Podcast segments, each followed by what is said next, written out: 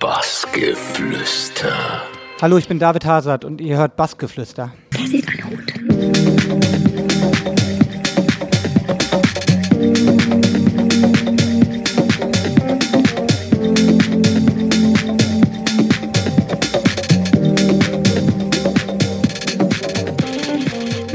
Neue Folge Bassgeflüster hier in Köln. Neben mir auf der Couch sitzt David Hazard. Hallo. Schönen guten Tag. Du bist äh, gebürtiger Sauerländer, haben wir herausgefunden. In Brilon müsstest du, glaube ich, äh, aufgewachsen sein. Du bist ja nach Köln gezogen, wolltest da irgendwas im Bereich Film machen, hast auch im Filmbereich gearbeitet, ähm, warst sogar Jungregisseur. Und ja, vielleicht kannst du erstmal sagen, was war wirklich damit das Ziel und, und was war das für dich für eine Zeit? Also erstmal bin ich nach Köln gezogen, weil im Sauerland gibt es vieles, aber nicht so wirklich berufliche Perspektive, vor allen Dingen nicht in den Medien. Und bin dann nach Köln gekommen mit dem Ziel, halt Filme zu machen, weil ich habe in meinem Leben zwei große Leidenschaften, die habe ich auch immer noch, Film und Musik. Ich habe auch schon meine Filmmusik gemacht, da ist dann alles zusammengekommen, aber erstmal war mein Ziel tatsächlich, ich war damals Hobbymusiker und wollte Filmemacher werden bin es sogar irgendwie geworden, auch wenn ich beim Fernsehen gelandet bin und habe dann angefangen und habe nur leider dort beim Fernsehen relativ schnell gemerkt, okay, das ist dann doch eine Sackgasse, weil ich halt da schon mich sehr ausleben konnte, aber ich habe halt gemerkt, okay, du wirst halt, von hier wird es nochmal schwer zum richtigen Film zu kommen. Und ähm, zu der Zeit habe ich auch schon sehr viel Musik gemacht, viel Musikvideos gedreht, aufgelegt und plötzlich habe ich halt auch Auftritte bekommen und dann hat sich das immer mehr verlagert. Und dann habe ich irgendwann den Cut gemacht, habe gesagt, okay, pass auf, ich muss mich jetzt entscheiden, entweder ich bleibe beim Fernsehen oder ich setze jetzt alles auf die Musik und habe dann halt auch meinen Job gekündigt, relativ äh, äh, in einer sehr guten Position, wo ich mich gerade hingearbeitet habe und es war auch vielleicht nicht die klügste Entscheidung, was zumindest die Leute mir da gesagt haben, weil die alle gemeint haben, hast du einen an der Waffel, du bist 24, junger Regisseur, hast hier wirklich alle Karten offen, aber ich war halt unglücklich. Ne? Und dann habe ich halt nochmal drei, vier Jahre mit der Musik ein bisschen mehr oder weniger rumgekrebst, habe zu der Zeit viele Veranstaltungen gemacht, weil damals konnte ich vom Auflegen allein noch nicht leben oder von Plattenverkäufen, aber bin halt am Ball geblieben und habe halt immer weiter veröffentlicht, immer weiter. Und dann irgendwann nach drei, vier, fünf Jahren konnte ich dann halt auch davon leben. Und äh, bin mit dem Schritt sehr glücklich. Und lustigerweise, jetzt muss ich ein bisschen ausholen, bin ich jetzt durch Corona wieder beim Film gelandet, weil ich habe jetzt tatsächlich in der Zeit, wo ich jetzt hier Däumchen gedreht habe und eigentlich nur im Studio war, äh, auch wieder Anfragen bekommen, die ich eigentlich auch immer wieder bekommen habe, auch in den zehn Jahren, wo ich quasi weg war. Ähm, und jetzt habe ich halt tatsächlich die ein oder andere kleine Regie wieder übernommen. Das waren jetzt keine Hollywood-Filme, das waren dann eher so Werbeclips, äh, viel auch so für Influencer, also jetzt so Sachen, ich sage jetzt mal, wo ich jetzt nicht stolz drauf bin unbedingt, aber wo ich halt kreativ arbeiten konnte und habe jetzt auch wieder ein Musikvideo selber gedreht mit einer aufwendigeren Produktion und möchte eigentlich nur sagen, auch wenn man vielleicht manchmal denkt, Scheiße, da habe ich jetzt Zeit verschwendet. Wenn Sachen sind, die einem Spaß machen, ist es nicht umsonst. Und ich bin heute hier und habe diese beiden großen Leidenschaften in meinem Leben, die sind auch ungefähr gleich auf. Also meine Liebe für Filme machen ist fast so groß wie die, wie, für die Musik. Also ich könnte mich schwer entscheiden, nur für eins zu leben, aber ähm, so ist halt mein Werdegang. Und jetzt sitze ich hier und bin mehr oder weniger Musik. Musikmacher, Musiker und Filmemacher in einem. Ja. Aber ist doch super. Du hast auf deine innere Stimme gehört und äh, kannst ja jetzt trotzdem dann quasi auch in alte Gefilde wieder zurückkehren. Ähm, aber generell frage ich mich, du hast ja gerade schon gesagt, dass du ähm, dir gesagt hast, auf Dauer war dir das irgendwie auch so ein bisschen unkreativ. Du wolltest einfach Musiker sein, aber äh, wäre das nicht auch eine Idee, beides zu kombinieren? Ich meine, man kann ja Film und Musik auch gut in, in Filmmusik kombinieren. Ja, habe ich ja gemacht. Letztes Jahr habe ich zwei Filmmusiken gemacht. Eine für so eine, äh, der Film war der Öffnungsfilm der Berlinale, Easy Love. Da habe ich zwei Tracks für gemacht. Das waren allerdings äh, Score-Tracks, also sprich, die haben Musik von mir, die es schon gab, für den Film benutzt.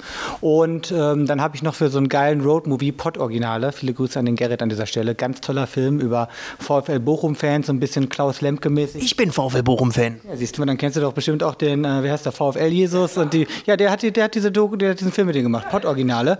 Und da habe ich einen Track gemacht mit DJ Held tatsächlich, der ähm, in dem Film aber nicht sich selber spielt, sondern der spielt einen alt, abgewrackten Schlagerstar Helmut und hat ein Lied in diesem Film, das heißt Lass mich die Luft in deiner Lunge sein und ich habe davon einen Remix gemacht. Und jetzt kommt das Blöde an der ganzen Geschichte ist, dass der Film genau mit Corona rauskommen sollte, dementsprechend alle Aufführungen gecancelt, der arme Gerrit hat einen Haufen Geld verloren.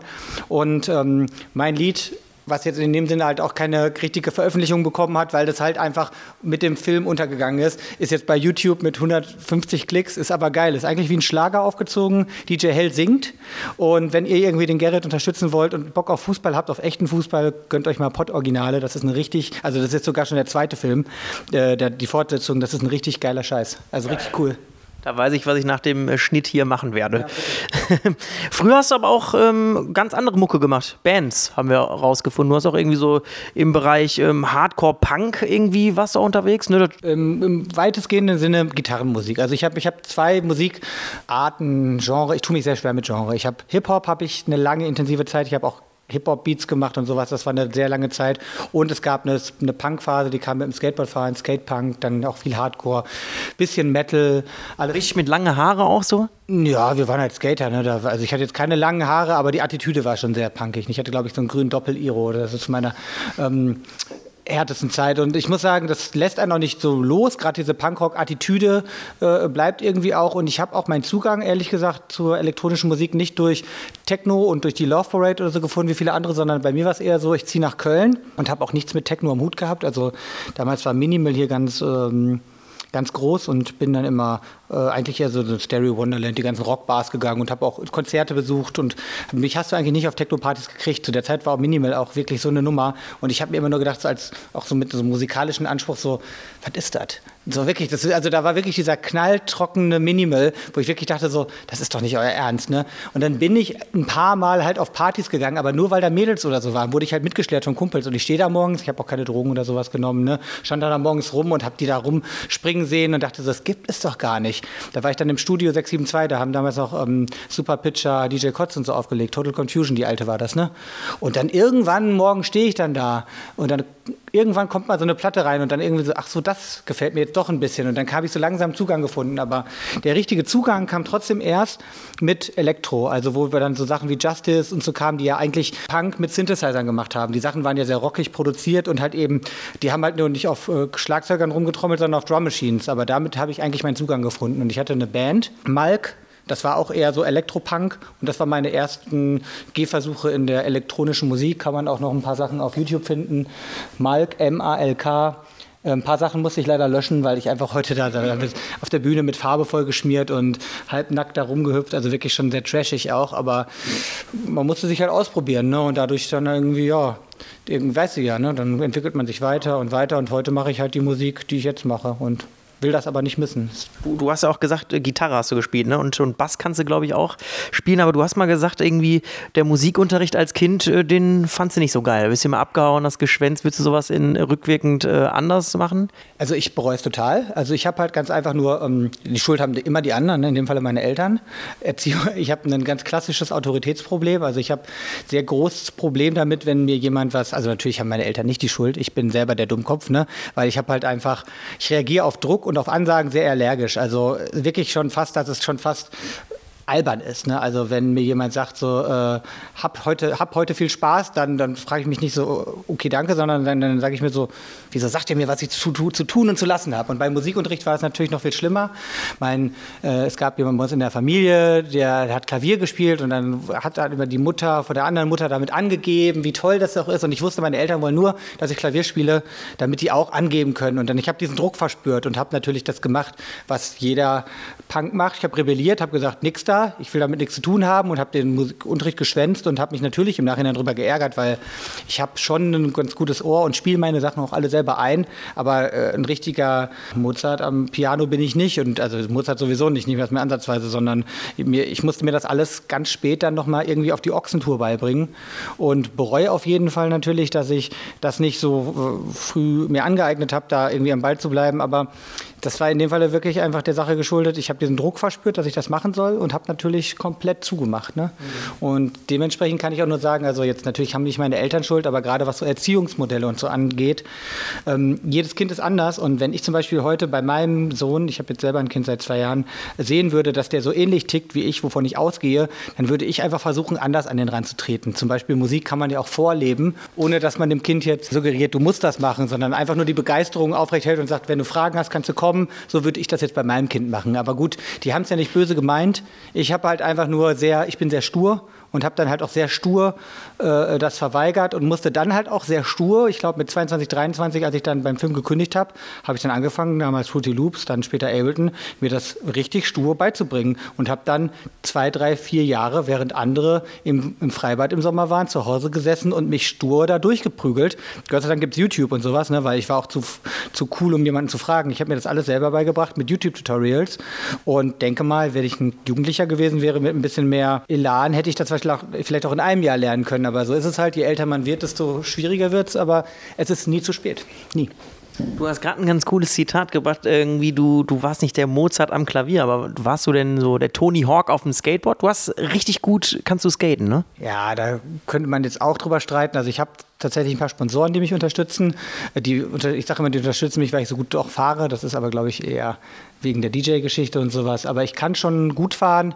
Ich war halt auch immer mal so dran, dass ich mal einen Trick irgendwie so in so einem Magazin und so hatte, aber ich war jetzt trotzdem, also zum Beispiel mein kleiner Bruder, der fährt viel besser als ich. Also es gibt, ne, also ich bin auf jeden Fall weit entfernt von einem Skate Pro, aber ich bin schon immer relativ ja, ich habe das schon, ne, also, also ich wollte immer ein bisschen, bisschen mehr und wollte auch immer ein bisschen, habe mir auch viele Sachen gebrochen und äh, hätte da aber auch, da hätte ich auf jeden Fall keine Weltkarriere hinlegen können in dem Sport. Muss man auch nicht, weil Skateboarden ist eine Lebenseinstellung, ist eine Philosophie.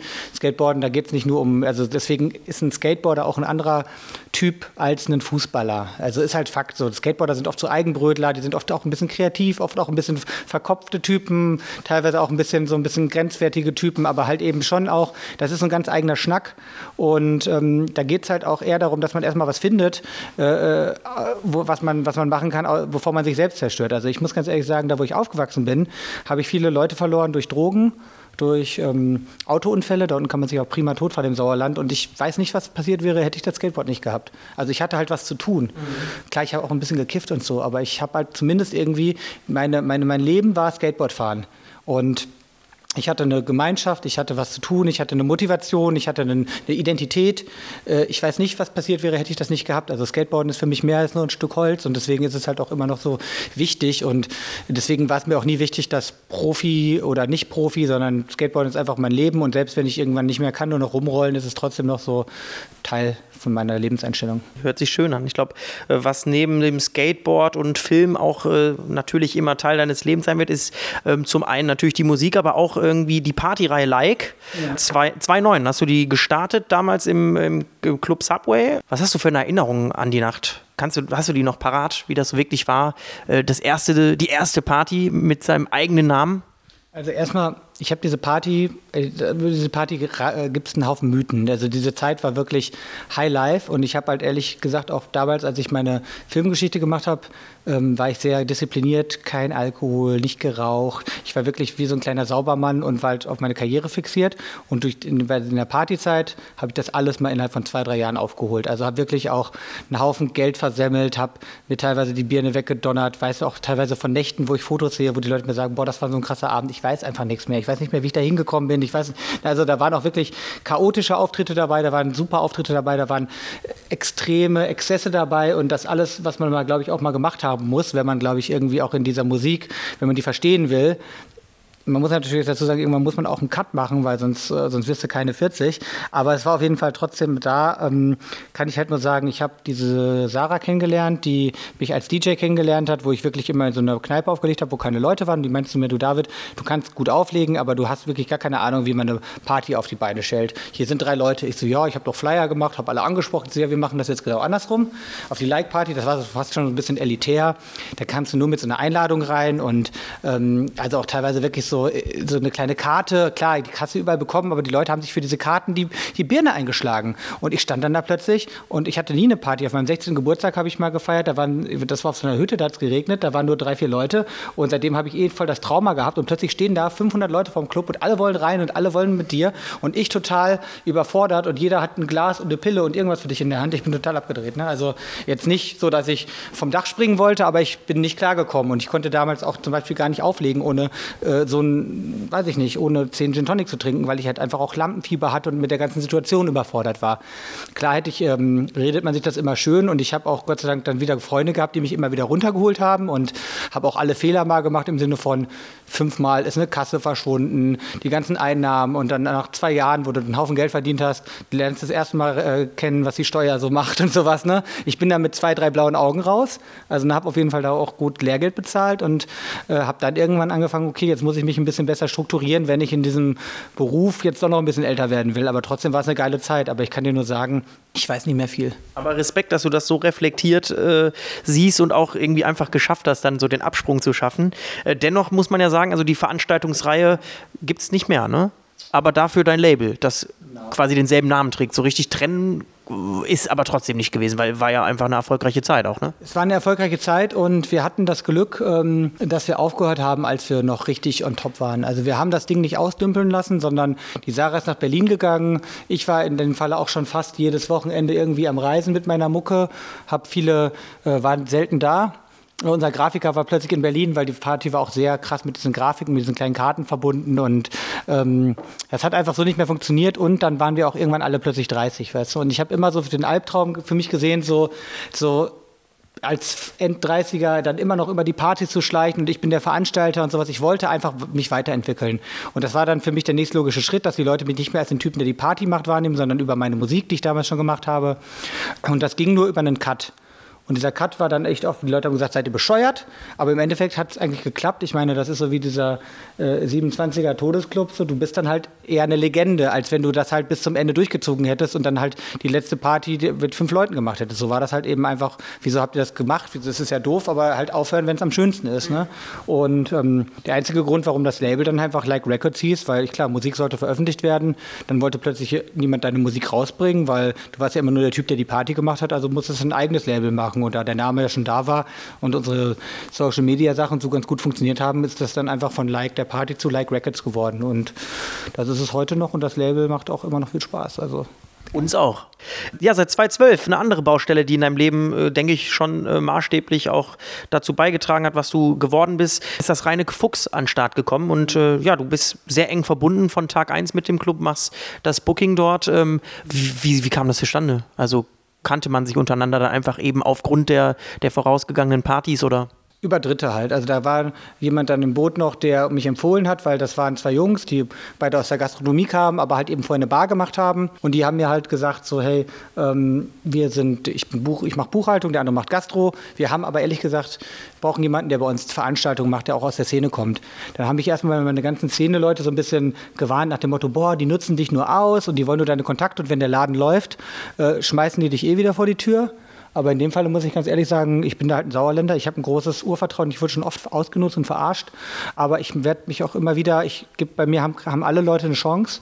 Und die beiden Jungs, die mich ja damals so offensichtlich so abgezogen und verarscht hätten, die haben mich halt nicht verarscht. Das sind meine besten Freunde mittlerweile. Die haben mich auch nicht vor die Tür gesetzt. Die haben immer zu mir gehalten. Genauso halte ich zu denen. Und der Laden läuft. Wir sind durch dick und dünn gegangen. Jetzt gerade vor Corona lief der Laden super. Wir werden Corona auch überleben. Also ich kann allen Leuten nur raten, so klar, man sollte vorsichtig sein. Manchmal ist das Bauchgefühl auch da. Aber im Endeffekt, ich mache meine Erfahrung, was Menschen angeht, gerne selber. Und gerade so, wenn mich halt Leute irgendwie so warnen mit Leuten und dann habe ich irgendwann rausgefunden, so, okay, warum warnt ihr mich denn vor denen? So, und dann ich so, ihr habt doch, ihr kennt diese Leute doch gar nicht. Man sollte nicht jedem Typen direkt vertrauen oder mit jedem direkt ein Business aufmachen. Man sollte aber auch seine Erfahrung, was Menschen angeht, selber machen. Gerade wenn es halt, wie gesagt, total auf Hörensagen beruht. Und wie gesagt, also das war in dem Fall, habe ich einfach nur gedacht, boah. Und in dem Falle, wie gesagt, war eine der besten Entscheidungen, die beiden Jungs sind besten Freunde und haben von mir alles gekriegt und haben mich natürlich nicht rausgeworfen. Und äh, so dementsprechend werden wir noch so lange zusammenarbeiten, wie wir halt ähm, können und und hoffentlich auch bald wieder können, weil im Moment können wir ja gar nichts. Aber wir haben viel gemacht. Wir haben einen zweiten Floor gebaut jetzt. Wir haben richtig den Laden auf links gekrempelt. Also wenn Corona vorbei ist und die Leute die Clubs die zur Hälfte zu haben, werden wir auf jeden Fall eher wie frisch geboren da rausgehen. Also wir werden auf jeden Fall noch den einen oder anderen Überraschungseffekt aus dem Hut zaubern. Also ihr wart fleißig, das ist doch sehr schön zu hören, dass ihr da nicht einfach nur zu Hause saßt und traurig waren, so wie gefühlt äh, die Hälfte der Leute. Wollen wir nochmal einfach auch, äh, ich sag mal, weitergehen in der Karriereleiter und ein bisschen auch wieder schöne Themen aufrufen. 2015, äh, Burning Man ist ja was, was schon eine krasse Nummer ist. Ich glaube, viele gibt es, die für ein Ticket irgendwie gefühlt alles äh, tun würden und du hattest die Ehre dazu spielen. War das für dich so, äh, war, war, das auch so ein Boah-Effekt und hat dir, hat dir das am Ende des Tages auch nochmal ein Stück weit eine andere Türen geöffnet? Ja, klar. Also von da an ging es eigentlich auch erst richtig los. Also da, ja, also ich konnte immer schon von meinen Gagen und so ganz gut leben, habe aber auch äh, immer also auch zum Teil viel selbst verhandelt und sowas. Und gerade so, also in Köln jetzt vielleicht nicht, weil da kenne ich halt auch viele, die mich halt auch noch von früher kennen, aber gerade so in den USA und Kanada und sowas, wo du für die Leute halt ein unbeschriebenes Blatt bist und so, da habe ich jetzt auf jeden Fall dadurch mir eine ganz gute Reputation aufgebaut und hatte eigentlich auch ähm, vor Corona war eine Australien- und eine Kanada-Tour geplant, weil gerade Nordamerika hat meine Musik auf jeden Fall also es gibt ja immer so Hotspots, ne? also zum Beispiel Asien, da ist mal, bin ich jetzt nicht so vertreten, in Australien war ich aber dafür schon öfter, Nordamerika, Südamerika nicht so. Also es ist interessant so, wie die Musik, ich habe zum Beispiel auch meine meisten Hörer überhaupt, habe ich aus Russland, aus Moskau.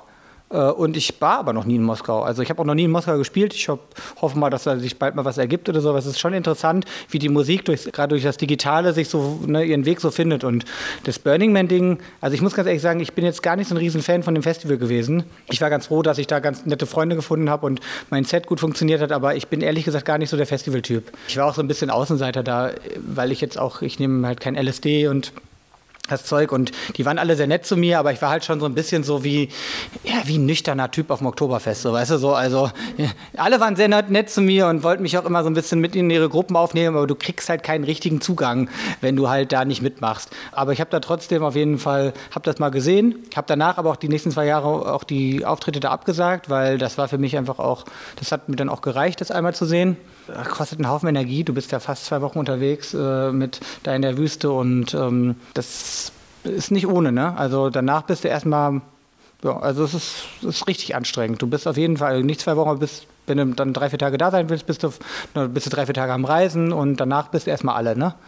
Aber ich muss auf jeden Fall trotzdem sagen, das hat ja eine Erfahrung, die ich nicht missen will. Ich habe da meinen besten Freund Francesco kennengelernt, mit dem ich auch viel Musik mache, der mittlerweile auch bei Like Records mit dabei ist. Und auch das war so eine Sache, kann ich jedem nur raten, das mal zu machen. Obwohl ich muss sagen, zum Burning Man wäre ich vielleicht lieber vor 20 Jahren mal gefahren. Also ne, klar, wenn so Festivals so eine gewisse Größe erreichen, dann sind die irgendwann halt einfach nicht mehr. Also vielleicht macht es mehr Sinn, wenn man sagt, ich will Festivalkultur kennenlernen, sich irgendein Festival, was gerade so im Aufbau ist und vielleicht nicht mehr ganz so mini, aber wo dieser Spirit noch da ist. Weil sobald das so groß ist wie so ein Burning Man, dann hast du natürlich auch viel so Rich Kids da, die halt auch einen auf, einen auf alternativ machen und wo du denkst, okay, ähm, ich meine, ist ja klar, ihr seid alle so spirituell, aber eine Woche Drogen nehmen in der Wüste macht euch noch nicht zum Guru. Weißt du so, das ist so ein zweischneidiges Schwert, aber es ist trotzdem eine ganz interessante Geschichte und lohnt sich auf jeden Fall, sich das mal anzugucken.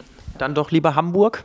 Das ist ja, habe ich gelesen, deine Lieblingsstadt oder die, die Stadt deines Herzens irgendwie gefühlt. Total. Also ich habe Hamburg, äh, keine Ahnung, vielleicht weil meine Mutter damals in Hamburg eine Zeit lang gewohnt hat. Ich hatte mal eine Freundin da, mit der ich auch Musik gemacht habe, die Ada.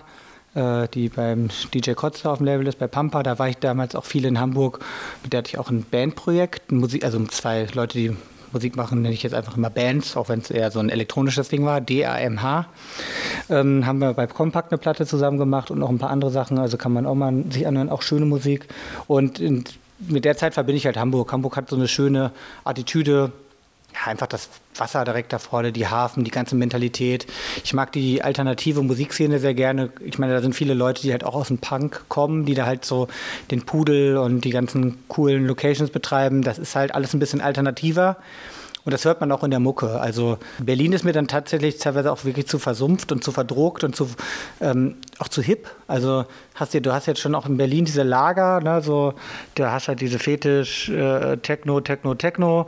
Dann hast du halt die, die, die, die Mischkonsum bunten ganzen äh, von den alternativeren Locations. Du hast auf jeden Fall schon diese, also Berlin hat jetzt nicht mehr so eine eigene Identität. Berlin hat so mehrere Identitäten und ich fühle mich in Berlin auch immer so ein bisschen verloren. Ich bin gerne in Berlin, aber ich bin auch ganz froh, dass ich wieder weg bin, wenn ich dann mal da war. Ähm, deswegen München hat auch schöne Ecken, aber ist halt München, ne? Mhm. Köln ist meine Wahlheimat, hier bin ich gerne, aber wenn ich jetzt hier nicht sein müsste, wäre ich, glaube ich, in Hamburg, wenn ich eine deutsche Stadt wählen müsste, weil ich einfach, ich mag das, dieses schroffe, aber herzliche, die Szene, die Musik, die Luft, das Essen. Also Hamburg ist eine schöne Stadt einfach. Ne? Wunderschön. Ich glaube, ich kenne noch einen Ort, an dem du dieses Jahr sicher gerne ge gewesen wärst und mit dem ich persönlich auch einfach äh, ja, gute Erfahrungen verbinde und auch äh, eben dein Name ist traditionell Weiberfastnacht, Kulturdeck Aachener Weiher. da hat dir wahrscheinlich dieses Jahr auch verdammt doll das Herz geblutet, ne? Ja, also ich muss ganz ehrlich sagen, es hat mir ähm, geblutet, äh, weil ich natürlich einfach auch ein bisschen mitleide mit. Ähm, also ich habe es jetzt dieses Jahr jetzt gar nicht so vermisst, ehrlich gesagt. Also ich bin, habe Corona für mich genutzt, um mich selber mal wieder auf Vordermann zu bringen, mal eine Zeit lang keinen Alkohol zu trinken und so weiter. Und dieses Wochenende Karneval habe ich irgendwie gesessen und gedacht, so, oh, irgendwie doch gar nicht so verkehrt. Aber natürlich ähm, ist es äh, da immer einer der schönsten Events. Ne? Der Schiersat, liebe Grüße an dieser Stelle, macht auch einen tollen Job und hat das Ding da wirklich schön ähm, hochgeputzt und ähm, wird jedes Jahr besser, was er da auffährt das ist halt geil. Also, weil es halt einfach auch so, da, da, kommen halt wirklich auch viele Leute durcheinander, vielleicht auch weil es umsonst ist und weil da irgendwie so, ne, so dieses Techno-Karneval-Ding, was wir über die letzten Jahre so ein bisschen auch einfach gemacht haben. Wir haben ja dann angefangen im Reinecke, da wollten ja noch ein paar Leute Karnevalsmusik haben. Ja, nee, wir machen halt Techno-Karneval. Dann war das die ersten zwei, drei Mal so ein bisschen komisch. Irgendwann hat sich's rumgesprochen und mittlerweile haben wir halt wirklich auch so einen festen Leut Kern an Leuten, die halt einfach dann Techno feiern, verkleidet und das Ganze ist halt auch viel wilder und ein bisschen, du spielst dann auch andere Platten, du kannst dann da auch mal ein paar Oldies oder so spielen, also es hat halt trotzdem so einen viel bunteren Vibe als eine normale Party und ähm, da hat man ja echt die letzten Jahre so dran gearbeitet und das hat dieses Jahr gefehlt. Äh, aber ich möchte trotzdem nicht jammern, weil es ist jetzt nur einmal und wir sitzen alle im gleichen Boot und wir müssen jetzt alle einfach mal die Füße stillhalten. Dementsprechend sehe ich das immer so ein bisschen, ja, also klar, ein lachendes Auge auf jeden Fall, weil es irgendwie nicht das Schlimmste ist, mal einmal nicht zu feiern, aber trotzdem so ein bisschen traurig ist man natürlich schon, ne? gerade wenn man dann die Videos sieht und die Leute einem schreiben und so weiter. Aber ist halt so, ne? Muss man jetzt durch. Ja, ich glaube, du siehst das auch so ein bisschen äh, sachlich und entspannt, weil wir haben mal ge gehört, dass du selber über dich sagen würdest, dass du gar nicht so der Club Gänger an sich bist. Ne? Du bist auch eher so ein disziplinierter Typ. Du machst Sport, gehst äh, mit dem Hund und dem Sohn im Park und, und kochst auch gerne mal was. Ähm, würdest du dich da so unterschreiben? Äh, wenn ich das jetzt sagen würde, werden bestimmt ganz viele Leute ganz laut lachen, daran die das jetzt hören, die mich halt auch anders kennen. Ich bin ein sehr extremer Mensch, muss ich sagen. Also ich kann, also ich bin auch nicht so der Zwei-Bier-Typ und dann nach Hause. Also wenn ich mit meinen Jungs einen trinken gehe, dann geht das halt auch echt länger und wilder. Gut, dass ich mich gerade für Wasser anstatt Bier entschieden habe. Das ist bei mir, also das gibt bei mir auch wirklich sehr wenig dazwischen. Also dementsprechend, wenn ich das jetzt sagen würde, würden ein paar Leute vor Lachen umkippen. Aber es ist trotzdem natürlich so, dass ich zum Beispiel, wenn ich mich dann jetzt mal so ein bisschen, äh, also zum Beispiel viele Leute, die mich vom Wochenende dann noch kennen und dann auch wirklich äh, ne, so dich dann auch mal mit dir einsaufen waren, sondern plötzlich unter der Woche dann so voll, bin ich halt wirklich Montag bis Freitag oder Donnerstag bin ich halt auch anders. Also ist wirklich so, da bin ich wirklich, ich stehe um 6 Uhr morgens auf, ich gehe mit meinem Hund, trinke dann auch gar nicht, mache dann meinen Sport, das ist schon fast ein bisschen schizophren, aber also ich habe mich da irgendwie ganz wohl gefühlt und ich habe mittlerweile auch so ein bisschen meine, mein Körper sagt mir auch, wenn es zu viel ist. Also ich habe eine Zeit lang, da habe ich viel zu viel getrunken, auch beim Auflegen. Und wenn du dann Donnerstag, Freitag, Samstag und vielleicht auch Sonntag spielst, dann hast du schon vier Tage von sieben bis am Trinken und das habe ich auch gemerkt. Meine Knochen taten weh, meine Knie taten weh. Ich bin auch aufgeschwemmt, ne, weil Alkohol macht ja irgendwie auch weich in der, nicht nur weich in der Birne, sondern ne, so. Ich habe das auch gesehen und ich habe mich nicht wohl gefühlt und es war für mich einfach ein Teufelskreis. Und da rauszukommen, hat halt auf jeden Fall auch wieder Arbeit gekostet, aber äh, im Endeffekt ähm, ein Blick in den Spiegel, Frage, was will man? Ich habe dann halt auch in der Zeit wenig Zeit äh, gefunden, Musik zu machen, weil ich halt einfach meistens, ja, wenn du dann mal zu Hause warst, hattest einen Kater oder halt hast dann auch eine relativ kurze Konzentrationsspanne, weil klar, geh mal drei Tage hintereinander trinken, dann bist du erstmal zwei Tage unbrauchbar, ne? Und dann ist der Pizzabote ein paar Mal da gewesen und dann musst du auch schon wieder los. Da ist nicht mehr viel Zeit für, ne? Und da ist halt mein Kind irgendwann dazugestoßen und dann war für mich halt klar, jetzt muss ich ein bisschen mein Leben so angleichen. Ich habe auch keine Lust, wenn zum Beispiel mein Kind hier ist, dass ich, den, äh, dass ich dann hier nur rumliege mit dem Kater und das Kind krabbelt hier rum und ich, das lernt mich so kennen. Ne? Da muss ich halt wissen, wann und wo und wie ich Gas geben kann. Und wenn du sowieso dich irgendwann entscheidest, in diesem Beruf alt zu werden, was ja mittlerweile kein Geheimnis mehr ist, ne, dass man alt werden kann, dann musst du halt wissen, wo du Gas geben kannst. Also auf meinem privaten Geburtstag werde ich garantiert nicht nüchtern bleiben, aber bei manchen Gigs, wo ich weiß, hier, das ist heute jetzt, ne, das ist dann wie ein Job, ne, da gehst du rein und dann gibt es natürlich so Sachen, klar, Karneval hier in Köln im Rheinecke Fuchs, das ist wie ein Heimspiel. Da hätte ich wahrscheinlich auch mitgetrunken. So, da muss man halt nur wissen, wo und wie und wie weit man gehen kann. Und man muss vor allen Dingen wissen, wo die Grenze ist. Der reflektierte David, da ist er wieder. Den haben wir ja jetzt hier im Interview schon kennengelernt. Bevor wir jetzt äh, zur letzten Frage kommen, in der uns natürlich interessiert, inwiefern du Corona genutzt hast und was man da von dir erwarten kann, interessiert mich persönlich als jemand, der auch gerne kocht und isst. Wir haben gesehen, dass du mal, ich weiß gar nicht wann das war, aber mit Steffen Hensler bei Topfgeldjäger warst, ne? Was hast du da gemacht? Ich habe mich da angemeldet mit meinem damaligen damaligen Mitbewohner, dem Chris Münden. Und da haben wir uns, ja, ich habe ja auch, weil da ich ja wusste, wie man beim Fernsehen arbeitet, wusste ich auch genau, was ich da hinschreiben muss, dass die uns als Kandidaten da reinholen. Ne? Also ich habe uns halt als stöhner Stereotyp, der, er war Barkeeper damals in der Barcuda Bar, ich war DJ, habe ich uns als die zwei kecken, lustigen Nightlife-Typen verpackt. Und da habe ich ja sofort einen Anruf von der Redakteurin gehabt und wir wurden halt eingeladen. Ne? Waren wir dann in Hamburg auch wieder, Hamburg wird das aufgezeichnet, und ähm, waren halt auch in der Show. Und äh, lustigerweise war es halt auch so, ich habe halt während dieser Show diesen kompletten Küchenwein leer gesoffen. Da waren so zwei Karaffen. Ähm, war aber okay, weil der Chris hat gekocht und ich habe einfach nur so mal meinen Senf dazugegeben. War auf jeden Fall auch ziemlich lustig. Äh, sind aber leider nicht weitergekommen, weil ähm, wir haben an dem Tag waren mehrere Aufzeichnungen und wir haben gegen ein Team von so zwei Frauen gekocht, die beide wirklich wussten, wo jeder Handgriff saß und wir waren so ein bisschen verloren da in dieser Küche und hatten dann, damals war der Rosin, war der, der ähm, Juror, der hat noch gesagt, so sieht scheiße aus, weil wir das mega schlecht angerichtet haben, schmeckt aber gut, aber sind halt leider rausgeflogen. War aber auf jeden Fall trotzdem total lustig und ja, Kochen ist halt auch nochmal so eine wichtige Bastion. Also ich koche super gerne. Ist für mich halt auch so, ne? Wie Musik zusammenstellen, Gerichte zusammenstellen, also neue Sachen ausprobieren. Auch ein schöner Side-Effekt, so gerade wenn man irgendwie ein bisschen mehr Zeit hat, so, ne, also so wie viel Geld und wie viel Müll ich schon mit Lieferservicen gemacht habe und ne, was man dann auch immer zu viel hat und teilweise ist es richtig schlechtes Essen und jetzt mittlerweile koche ich es mir einfach selber. Macht Spaß. Was kochst du denn äh, in deiner zweiten Küche, in, musikalisch? Was, was äh, erwartet uns denn irgendwie? Hebst du deine Perlen, die du gerade produzierst, eigentlich jetzt auch eher so auf in Richtung, wenn es wieder mehr Fahrt aufnimmt oder wie, wie ist das? Ich habe halt einen riesen Output äh, jetzt die letzten Monate gehabt. Also ich habe meine ganzen Releases, die alle kamen, Katamucke, Danze, äh, gab es ja mehrere Releases, die halt wirklich fast jeden Monat kamen was. Dann habe ich ja zwischendurch noch meine ganzen Edits, die ich sowieso immer mache, also Sachen, die ich halt nicht veröffentlichen kann wegen meistens Samples, die mache ich ja immer so auf meinem Soundcloud, Redownload oder so. Und jetzt habe ich halt gerade ähm, im nächsten Monat kommt das schon raus bei der Stella Bossi, so eine Berlinerin, die halt auch sehr, ne, eigentlich so ein Hard-Techno-Label hat. Da habe ich halt auch einen hart, härteren Techno-Track für gemacht mit der Esther Silex. Also da kommt auf jeden Fall ein Techno-Track mal raus und ich habe ein Album gerade mehr oder weniger fast fertig. Das liegt bei mehreren Labels auf dem Tisch und da will ich jetzt auch noch nichts zu sagen, weil nicht, dass ich da jetzt den Entscheidungsprozess mhm. mit anstachel, aber mh, hm, da gibt es auf jeden Fall auch ein sehr bekanntes amerikanisches Label, was da gerade dran ist. Aber das sind so Sachen, für sowas habe ich immer meinen Backup-Plan mit meinem eigenen Label, weil ich habe da auch schon viele Enttäuschungen erlebt. Also mhm. gerade mit Zusagen und dann irgendwie, ne, doch nicht. Meine schlimmste Sache, die mir passiert ist damals, war, ich hatte eigentlich damals bei Afterlife, nee, Afterlife hieß früher Life and Death. Tale of Us hatten mal so einen Track von mir. Deep Horst hieß der, der sollte da rauskommen. Und dann ist das aber damals ähm, äh, von so einem rumänischen Label, auch so ein Digitallabel, noch nie gehört, die mich vorher bei Soundcloud angeschrieben haben, ob ich den, den Track mal schicken kann. Aber nur so, halt so wie so eine Privatperson. Und dann haben die das einfach über ihren Vertrieb online gestellt. Und dann, wo dadurch ist dann der Release da geplatzt. Also ich habe da auch schon in verschiedenen Richtungen sehr viel Lehrgeld bezahlt, ähm, wo ich deswegen ähm, also das nächste, was wirklich kommt, ist im April bei TBMF äh, von Stella Bossi, dem Label, kommt halt ein Track raus, der heißt Signal, der ist super untypisch zu meinem. The Beat Must Fuck, ne? Beat Must Fuck. Ich wollte es jetzt nicht sagen, ich wusste ja nicht, ob wir hier, äh, was wir hier für Speech haben dürfen.